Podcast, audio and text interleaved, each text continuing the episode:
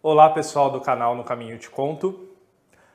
Hoje eu queria falar com vocês sobre um assunto muito espinhoso para algumas pessoas, que causa algumas frustrações e que não deveria ser tão problemático, que é o se expressar em outros idiomas, falar inglês, principalmente acho que é a língua que mais causa medo em algumas pessoas, mas também o espanhol, também o italiano, também o francês.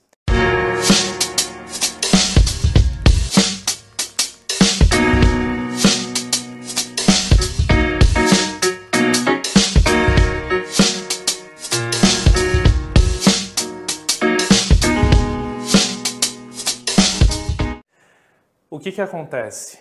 As pessoas me procuram e falam, Fernão, eu sei escrever, eu consigo ler, interpretar o texto, eu assisto uma série na Netflix, eu assisto uma série na Amazon, em qualquer lugar, e eu entendo o que os atores estão falando. É, se eu encontro uma pessoa na rua e, e às vezes estou participando de uma conversa, eu entendo tudo o que está sendo dito, mas eu não consigo falar. E esse é, é sem dúvida o maior causador de frustração para as pessoas que estudam uma língua, mas não conseguem uh, se expressar nessa língua. E aí eu vou dizer para vocês qual é o meu ponto de vista sobre isso. Nós, seres humanos, temos um grande medo do julgamento alheio. E isso não é segredo nem novidade o que eu estou falando. Mas no fundo, no fundo, o nosso maior medo é que as pessoas riam de nós. A gente tem medo que ou um parente, um amigo, ou às vezes até nós mesmos, que a gente ria de nós mesmos. Isso é uma, uma limitação que você mesmo se coloca por conta do medo do julgamento do outro. Então, eu vou contar um pouco da minha experiência. Eu sou autodidata em inglês e espanhol. Eu, desde pequeno, assim, como que começou, né? Quando eu estava na sexta série, eu tirei uma nota 4 numa prova de inglês. E eu era o nerdzinho, então eu queria sempre tirar 9 e 10 aquele 4 mexeu muito comigo. A professora percebeu é, que aquilo tinha mexido comigo, então ela começou a me desafiar. E ela percebeu já com 11 anos que eu gostava de desafios. Então, a partir dali eu comecei com tradução, traduzir texto e realmente comparar, pegar um texto em inglês, pegar um texto em português e juntando né, as frases e entendendo como que uma pessoa que já sabia falar o idioma, como que ela fazia para traduzir um texto de A para B.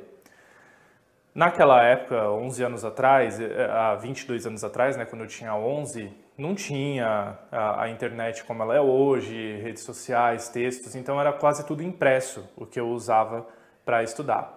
Mesma coisa foi com o espanhol. Eu já, com aquela idade, comecei a estudar espanhol porque eu queria trabalhar com diplomacia e no fim acabei vindo para a área do turismo, mas a minha, minha meta original quanto criança e pré-adolescente era ser diplomata. Então eu comecei com esse caminho aí de tradução simultânea. O tempo foi passando, eu fui pegando vocabulário, fui aprendendo, fui entendendo e, e, com os anos, tá, pessoal? Então, uh, os meus pais na época eles não tinham condições financeiras de me pagar uma escola particular de inglês nem de espanhol. Então, eu sabia que aquilo dependia muito de mim. É, depois eu morei na Austrália, para aperfeiçoar o que eu já tinha aprendido. Eu fiz algumas aulas particulares de espanhol também, sempre voltado para o business, para aperfeiçoar o que eu já tinha aprendido, mas isso eu já tinha mais de 20 anos.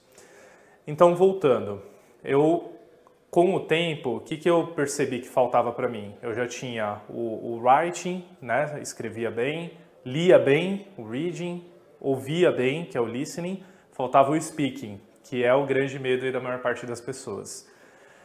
Não tem jeito. Você tem que dar a sua cara a tapa. Você tem que se preocupar menos. Seja o primeiro a, a rir de você, mas ria com respeito, não com deboche. É, porque o, que, o medo da gente, no fundo, é que as pessoas debochem de nós.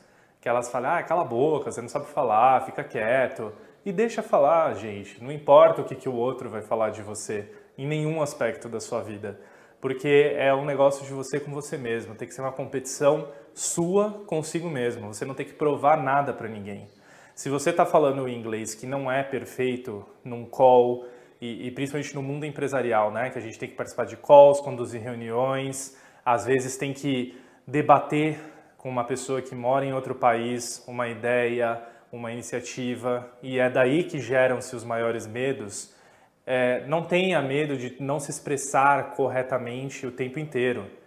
E até uma coisa que eu também sempre procurei fazer. Enquanto eu falava e eu percebia que eu cometia um erro, tipo, por exemplo, he do, ao invés de falar he does, eu me corrigia, eu mesmo corrigia a frase no meio da conversa. Porque não, não importava se a pessoa ia ouvir eu me corrigindo ou não. Porque isso é uma atividade de fixação no seu cérebro. Você se corrigindo enquanto você fala, você entende que o certo é he does e não he do. Então, o que eu quero deixar aqui de principal recado para vocês é, eu já dei aula de inglês particular, não era meu foco, mas alguns amigos me pediram e, eu acabei fazendo porque ensinar nos ajuda a aprender e muito. Mais de 90% de fixação de conteúdo quando você ensina uma pessoa. Eu já fiz aí, participo desde cedo, né? Desde 20 anos participo de calls com o exterior ou respondendo e-mail. Então eu já tenho essa facilidade. Mas para você que está começando ou para você que já lê, que já escreve, que ouve bem, comece a falar sem medo de ser feliz, sem medo de passar vergonha. Os gringos, eles não vão rir de você. A gente tem essa, quem vai rir de você provavelmente é o outro brasileiro os gringos, os estrangeiros, eles são muito compreensivos, eles são muito tolerantes e eles, pelo contrário, eles valorizam o fato de que você está tentando falar e se comunicar com eles, porque eles não sabem falar português. Então a gente tem uma ideia incorreta de que vai me expor, de que eu vou perder credibilidade, de que eu vou perder é, moral junto com as pessoas de fora, e muito pelo contrário, eles vão valorizar muito a sua atitude de você estar tá tentando se comunicar com eles.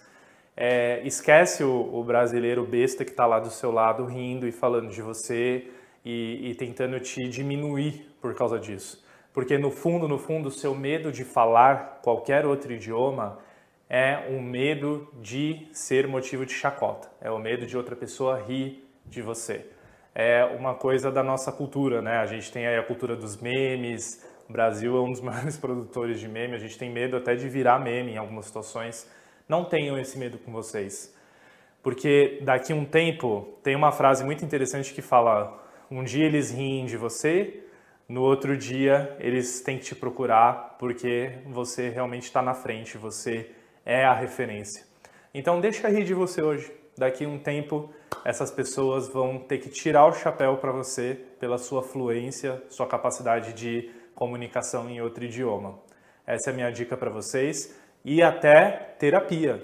Terapia pode ajudar, sim, vocês a vencerem esse medo. Porque é, muitas vezes está relacionado a traumas de infância, se você tinha um pai ou uma mãe que mandava você ficar quieto se você falava alguma coisa errada, que dava um tapa em você.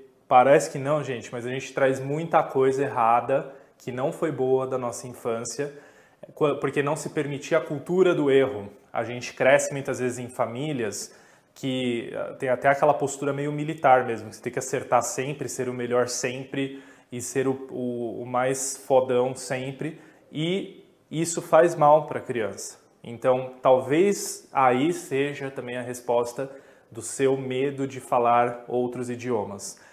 E a sua carreira vai deslanchar ou você vai fazer amigos no exterior esquece o que os outros vão pensar e falar de você, tá certo? Qualquer coisa me chama, meu e-mail é fernão@loureiroconsultores.com, minha rede social, meu Instagram é @fernãoloureiro e no LinkedIn Fernão Loureiro. Tá bom? Um abraço até o próximo vídeo.